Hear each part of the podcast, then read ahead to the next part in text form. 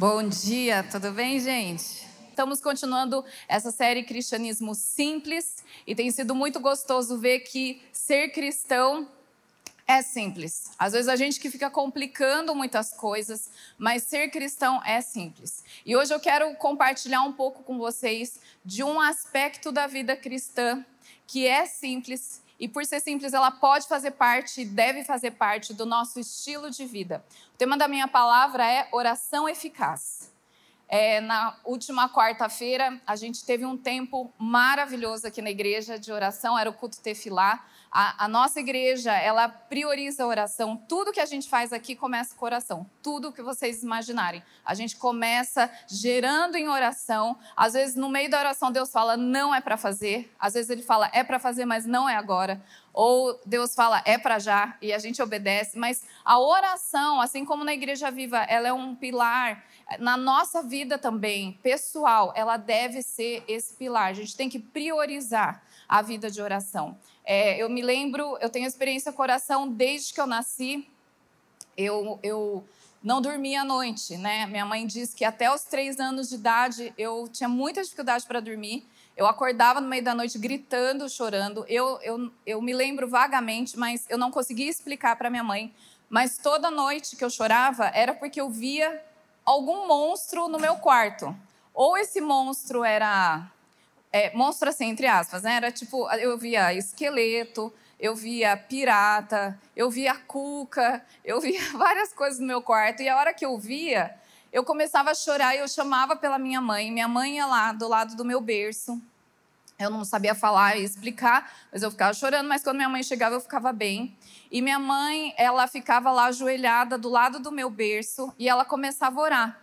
E a hora que minha mãe começava a orar, eu vi o monstro indo embora. E eu ficava super feliz, que eu falava, meu, minha mãe é minha super heroína, né? Ela ora, os bichos vão embora. E aí a minha mãe ficava lá, quietinha, orando, e eu escutava ela orando. E aí, quando minha mãe, acho que ela percebia que eu estava já dormindo, ela nem levantava, ela saía engatinhando do meu quarto, ainda não tinha minha irmã, ela saía engatinhando do quarto. E aí eu percebia que minha mãe estava saindo sorrateiramente, eu falava, mãe, volta e ora mais. Então, se ela é uma mulher de oração, de nada. Fui eu que fiz isso.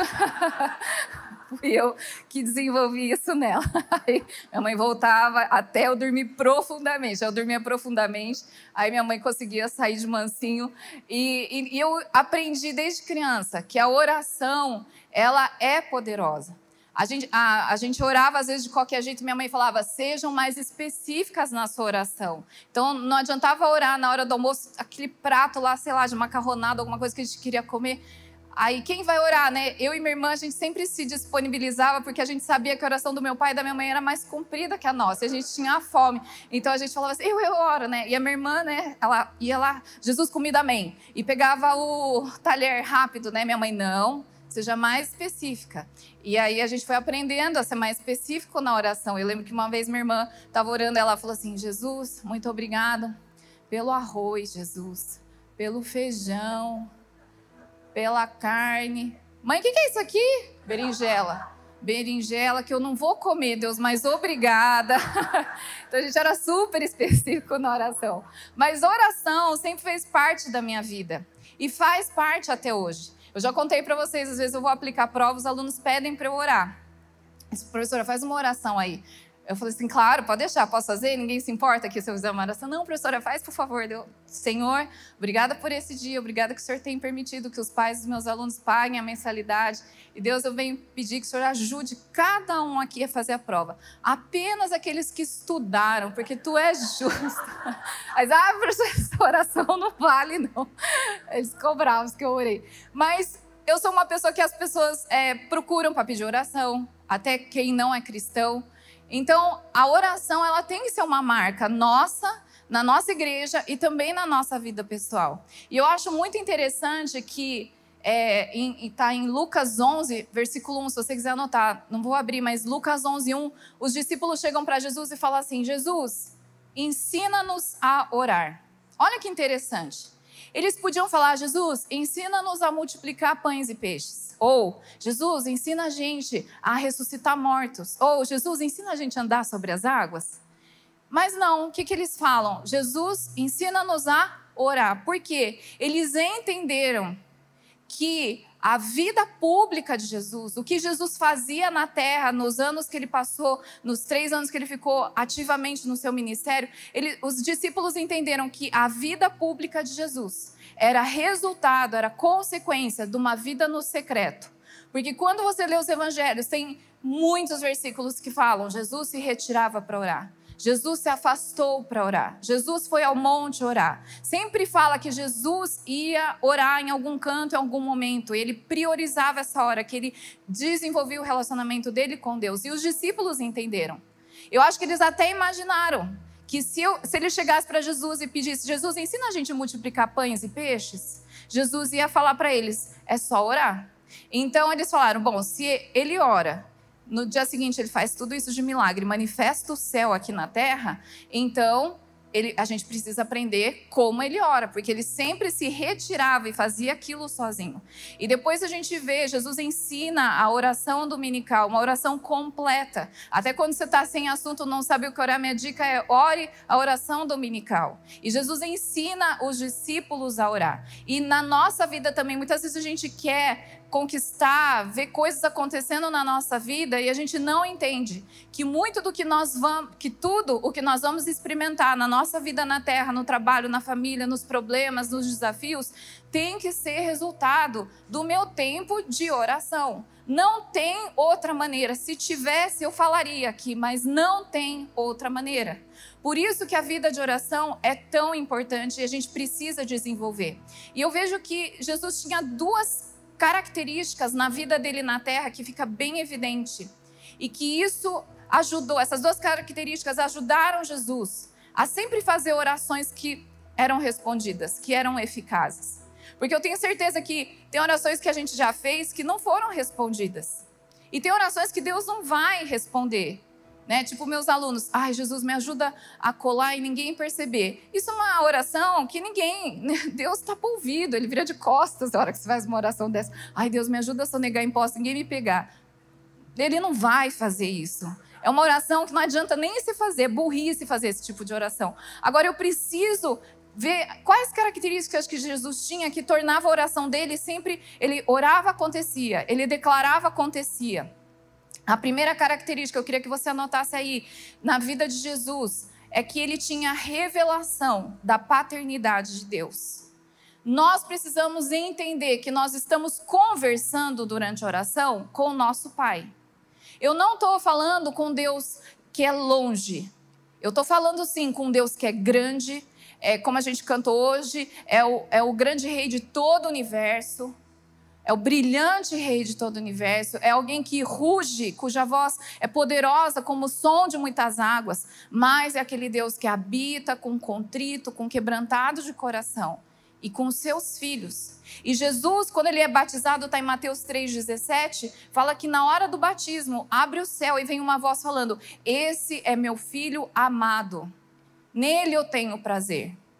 Se eu entendo que eu sou filha de Deus, Rapidamente eu aplico Efésios 2:6, que é um versículo que a gente fala toda hora aqui, Efésios 2:6. Eu entendo que eu sou filha de Deus, então eu entendo que eu estou assentada com Cristo nas regiões espirituais. Para orar de maneira eficaz, eu preciso ter essa revelação de que eu, eu sou filha de Deus, que eu tenho direito, por causa de Jesus que conquistou isso na cruz por, por mim, de me assentar nas regiões espirituais. É, vocês já devem ter ouvido que existe o primeiro, segundo e terceiro céu. Primeiro céu é o nosso céu, onde tem pina-pipa, o avião voa, e tem urubu e passarinho, etc., e o arco-íris. Segundo céu é onde estão as, as, é, são as regiões espirituais, onde os anjos é, combatem, batalham contra os demônios, onde acontece a muvuca toda. É o segundo céu. E o terceiro céu é, são essas regiões espirituais, onde estamos assentados com Cristo. Por isso que Jesus fala aqui, em, Paulo fala em Romanos, que a gente, quando está sentado nesse lugar, o diabo está debaixo dos nossos pés. Por quê? Porque se eu estou assentada nesse lugar, no segundo céu, quem está são os demônios. Então eles estão realmente debaixo dos meus pés, mas eu preciso ter a revelação de que eu pertenço a esse lugar e me assentar com Cristo. Quem é órfão não vai para esse lugar. Quem acha que Deus não é seu pai, não senta nos lugares celestiais com Cristo, porque esse lugar é para os herdeiros.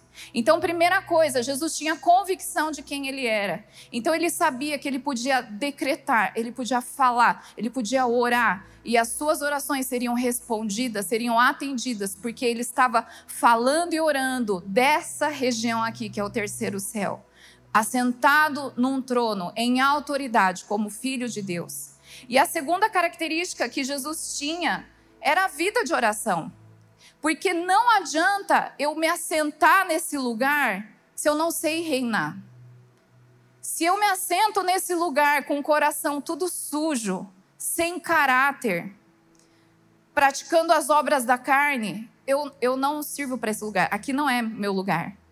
Então, a vida de oração é necessária porque a vida de oração vai me ensinar como reinar nesse lugar. E eu acredito que você pode pensar que é muita responsabilidade estar nesse lugar e orar assentado nessas regiões espirituais com Cristo, é muita responsabilidade. E você pode falar: eu nem sei orar, eu nem sei o que falar. Então, o tempo de oração é para isso, é para nos ensinar a reinar. Porque no meu tempo de oração, eu começo a conversar com Deus, que oração nada mais é do que uma conversa e um relacionamento que eu desenvolvo com Deus. E aí eu vou conhecendo melhor o meu Deus eu conheço aquilo que o agrada, o que desagrada. Eu conheço o que está passando no coração dele, na mente dele. Eu conheço os planos que ele tem para essa terra, para essa igreja, para minha família, para o meu trabalho. E quando eu consigo conhecer, eu começo a orar de acordo com a vontade dele, de acordo com o coração dele. Então não adianta eu só ter a revelação de que eu sou filha de Deus e me assentar aqui se eu não gasto tempo com Ele para entender o que eu preciso falar enquanto eu estou nesse trono, o que eu preciso, pelo que eu preciso interceder enquanto eu estou sentada nesse trono, Será, o que eu preciso decretar. Será que eu vou decretar, liberar palavras, liberar verdades? Ou ainda meu coração ainda está sujo e precisa transformar tanta coisa aqui que eu não tenho nem condição, condição de ficar sentado lá? Tem uma, uma passagem que eu gosto muito, que é a história do rei Joás. O rei Joás, ele começou a reinar aos sete anos de idade. Fala sério, imagina que a gente pegasse qualquer uma daquelas crianças que estava aqui na frente e eu colocasse no trono de um, rei, de um reino e falasse: a partir de hoje é você que manda. Toda a responsabilidade está com você. Gente, tem condição? Não vai fazer um monte de atrapalhada? Vai começar liberando sanduíche, hambúrguer em todas as refeições, doce adoidado, brinquedo à vontade, né? As crianças, criança não tem condição de reinar. Mas o que eu acho interessante do, do rei Joás é que em todo o tempo do reinado dele, ele tinha o sacerdote joiada do lado dele. E o sacerdote, com certeza, ia conversando, ia explicando: olha, isso é bom você fazer como rei, isso não é bom. É sábio se você tomar essa decisão, não é sábio se você fizer isso. E da mesma maneira, muitas vezes a gente está sentado nesses, nessas regiões espirituais, aí você fala assim: Deus, eu não sei nem como orar, não sei nem o que decretar, não sei nem o que falar aqui. Eu não sei nem como orar pelo país, eu não sei nem como orar pelo meu trabalho, eu não sei nem como orar pelo meu inimigo. O que, que eu faço, Deus? E a gente também tem o sumo sacerdote, assim como o rei Joás tinha o sacerdote Joiada que aconselhou ele em todo em todo o tempo ele foi um bom rei. Ele trouxe restauração para o reino. Ele restaurou o templo, ele fez muitas coisas boas enquanto o joiada estava do lado dele. Nós também temos o sumo sacerdote, Jesus Cristo, que está do nosso lado e vai nos ensinar a governar com ele. Por isso que a oração ela é tão importante, porque a gente precisa é, estar com Jesus estar com Deus Pai, se mover pelo Espírito Santo, para entender o que eles estão fazendo e orar de acordo com os céus, de acordo com o que está acontecendo nos céus, do que passa no coração de Deus Pai. Jesus falava: Eu faço o que eu vejo meu Pai fazer. Quando que Jesus via o Pai fazer alguma coisa? No tempo de oração. Então, quando Jesus se retirava para orar, ele alinhava o coração dele com Deus Pai. Deus, o que o Senhor quer fazer? Olha, amanhã eu quero demonstrar meu poder, então eu vou ressuscitar Lázaro. Oh, amanhã eu quero alimentar uma multidão e eu quero que eles experimentem desse milagre. Eu quero honrar um lanche que um menino vai levar. Então vai ter um menino com cinco pães e dois peixes, você vai agradecer, você vai multiplicar e ainda vai sobrar doze cestos. Ele se alinhava com a vontade do Pai. No dia seguinte, ele manifestava o reino, porque ele estava alinhado com o coração de Deus. E nós precisamos, assim como Jesus, é, ser pessoas que gastam, investem tempo em oração, em conhecer a Deus. E eu queria falar de algumas características de uma oração eficaz. A primeira característica de uma oração, para ela ser eficaz, ela ser certeira, Primeira característica, ela é centrada em Deus e não em mim. Muitas vezes a gente acha que orar é expor para Deus a minha lista de desejos, expor para Deus os meus planos. Às vezes eu estou tentando encaixar Deus na minha agenda. Então eu já falo, Deus, obrigada por esse dia, que o Senhor abençoe meu trabalho, o Senhor abençoe isso, isso. Então eu exponho a minha agenda e eu chamo Jesus para abençoar tudo. Então a oração está centrada em quem? Em mim. E não na vontade dele. Isso muda totalmente a forma da gente orar. E às vezes a nossa oração está tão centrada em nós, a gente nem está percebendo. E a gente está é, falando com Jesus, como se ele fosse o gênio da lâmpada. Tem três desejos. Deus, então, quero pedir isso, isso e isso para esse dia, em nome de Jesus. Amém. E não é isso. A oração não é centrada em mim. Tiago 4:3. Pode anotar esse versículo? Tiago 4:3 fala assim: "Quando vocês pedem, não recebem, pois pedem por motivos errados, para gastar em seus prazeres." Muitas vezes a nossa oração não é respondida porque ela está focada em mim. Ela está focada no meu prazer, no meu comodismo, naquilo que eu quero que Deus faça por mim. E a gente tem que tomar cuidado para a nossa oração, nosso tempo de oração é: Deus, o que o Senhor quer para esse dia? O que o Senhor tem para essa segunda-feira? Senhor, eu, eu, estou aqui, eu quero corresponder a tudo que o Senhor planejou para mim nesse dia. Que eu esteja sensível ao Teu Espírito Santo, enquanto eu dirijo, enquanto eu faço compras, enquanto eu dou aula, enquanto eu cuido da minha casa, com os meus vizinhos. Eu quero ter essa sensibilidade para andar em parceria com o Senhor ao longo desse dia. Isso é você se encaixar na agenda de Deus. E não enfiar Deus na minha agenda e pedir só a benção dele. E a gente precisa tirar essa mentalidade de nós. Tem um livro que eu amo e eu deixo aqui como dica de leitura. Eu creio que muita gente aqui já leu, que todo mundo que lê posta. Segredos do Lugar Secreto, do Bob Sword. E eu amo esse livro, eu amo o exemplo que ele me deu. E eu lembro que esse exemplo foi tão forte que a hora que eu li, eu tive que parar. Eu comecei a chorar, comecei a orar e me arrepender. Ele fala que um dia Deus chegou para ele e falou assim: Bob, sabe o que eu sou para você? Eu sou um posto de gasolina você tem que fazer seu ministério acontecer. Ele era líder de louvor. Você tem que fazer seu ministério acontecer, então você chega até mim, você se abastece, se enche do Espírito Santo para você ter o que repartir. Aí você vai lá, faz e acontece no teu ministério. Aí você volta e você quer mais para você poder se esvaziar para a igreja, para fazer um bom ministério. Eu me sinto como um posto de gasolina para você. E, e, ele conta, o Bob, ele, ele, escreveu esse livro porque ele era um grande líder de louvor. Ele teve uma doença nas cordas vocais, ele ficou sem cantar, ele não é mais líder de louvor. E quando ele parou de cantar, foi a hora que ele começou a mergulhar no lugar secreto. E todos os livros dele têm um, é, a glória de Deus quando o céu invade a terra. Você lê esse livro, você, você sai arrastando. A glória de Deus quando o céu invade a terra. Todos os livros do, do Bob Sword eu amo. Ele fala sobre lugar secreto. E, e, na hora eu vi como muitas vezes a gente, até para o nosso ministério, para coisas que a gente faz para Ele, a gente usa Deus como um posto de gasolina. A gente vai lá, se abastece e sai. E ainda reclama que está cara a gasolina. Ai, tive que orar muito, tive que jejuar muito, porque, nossa, a causa é grande. Ainda reclama. Mas eu tenho que aprender a estar com Jesus só porque eu amo estar com Ele. Só porque eu gosto tanto de gastar tempo com ele que se eu pudesse parar meu trabalho e ficar só curtindo a presença dele, eu, eu faria isso. E outro dia a Jaque estava me contando que ela estava trabalhando e ela falou: Glória a Deus que era home office, porque Jesus chegou de um jeito que eu tive que largar tudo que eu estava fazendo para gastar tempo com o Senhor. E a gente precisa entender que a oração é isso, é desenvolver esse relacionamento de amor com o nosso amigo, com aquele que nos entende por completo. É, então, quando eu, eu oro, se eu tenho é, focado em Deus e não em mim, eu começo a conhecer a vontade de Deus. E eu amo conhecer os segredos dele. Conhecer coisas que ele está falando que vai fazer na terra, que vai fazer em mim, que vai fazer na igreja, que vai fazer no meu ministério, que vai fazer no meu trabalho. E é a partir desse relacionamento com Deus que eu vou descobrindo isso.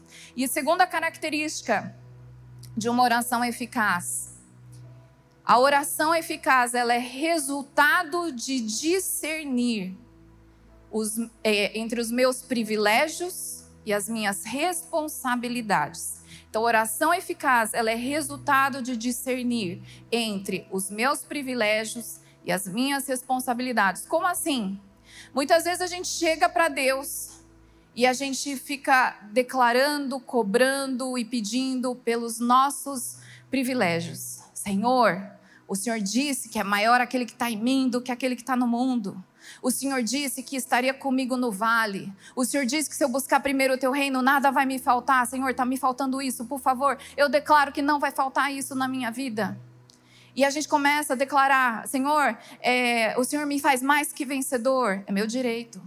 Senhor, eu estou assentada contigo nas regiões espirituais, nós vamos mandar tudo, Senhor, nós vamos tacar terror. Eu estou pegando meus direitos, meus privilégios. Mas eu preciso entender que no tempo de oração, para eu ter uma oração eficaz, eu tenho que entender que existe nesse lugar as minhas responsabilidades. Você está sendo manso e humilde como Jesus? Você está produzindo o fruto do Espírito Santo? É no tempo de oração que Deus vai me mostrando que às vezes não e que tem responsabilidades que eu preciso trabalhar em mim, além de só usufruir dos privilégios que eu tenho como filha de Deus. Você está sendo o bom perfume de Cristo no seu trabalho?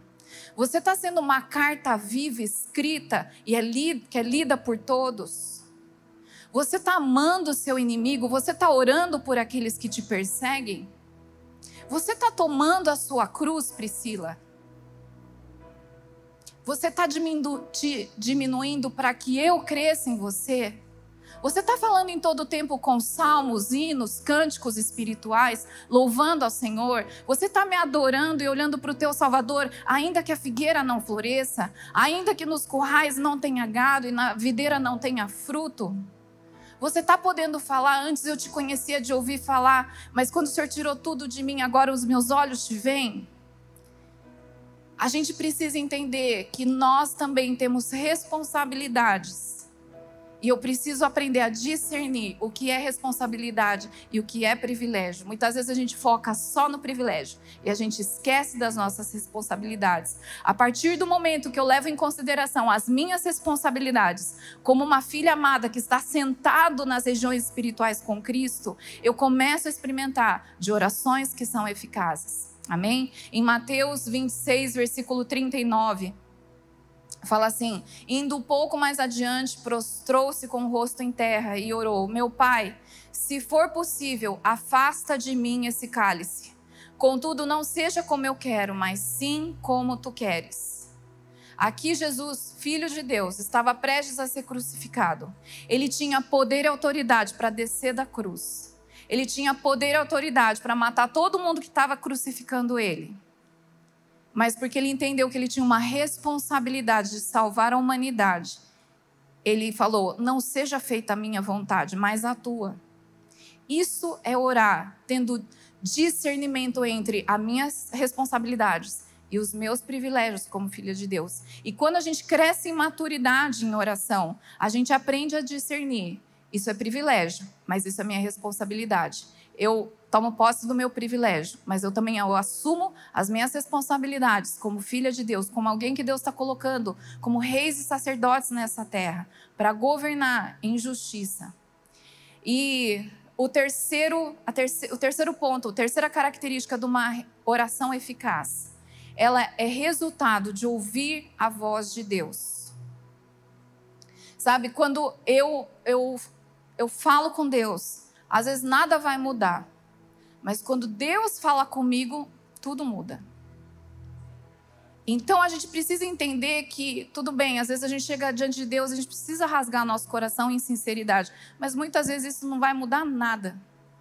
Agora, quando eu paro para escutar e Deus fala comigo, tudo muda. A palavra de Deus é poderosa. Por isso que Jesus, o Verbo, se fez carne. Porque a gente precisa da palavra de Deus para habitar entre nós. E a gente precisa amar a, a, e aprender a entender e compreender a voz de Deus.